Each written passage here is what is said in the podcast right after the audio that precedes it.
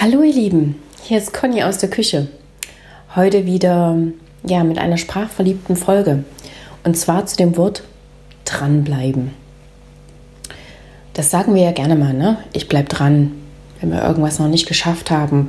Aber dass unser auserklärtes Ziel ist, dieses zu erreichen.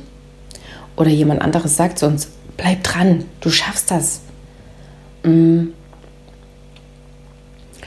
in meiner Welt hört sich dieses Dranbleiben immer irgendwie so nach Stress an, nach ziemlich viel Energie aufwenden, nach irgendwas hinterherrennen müssen.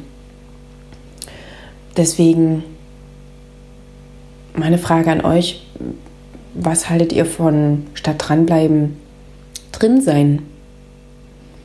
Weil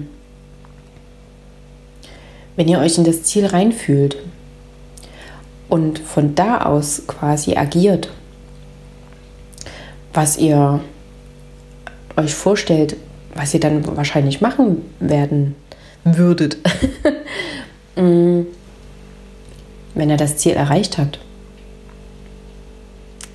dann fühlt sich das erstens mega an, weil ihr fühlt euch schon so, dass ihr es erreicht habt.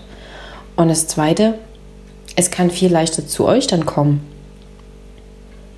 weil ihr nicht mehr dran seid, im Sinne von dran bleibt, sondern ja, ihr schwingt schon in dieser Energie, die es dazu braucht, euer Ergebnis tatsächlich erlebbar zu machen. Ich ähm, werde dazu auch noch einen kleinen Blogartikel schreiben. Den Link setze ich dann noch in die Shownotes rein.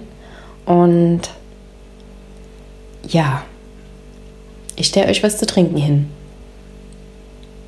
Und gern könnt ihr dabei nachdenken, was sich für euch besser anfühlt. Dranbleiben oder drin sein?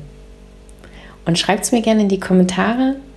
Und ähm, wenn ihr das Gefühl habt, hey, diesen Gedankenimpuls, da habe ich jemanden aus meinem Bekanntenkreis, das wäre ganz gut, wenn der oder diejenige sich das anhört dann teilt das einfach.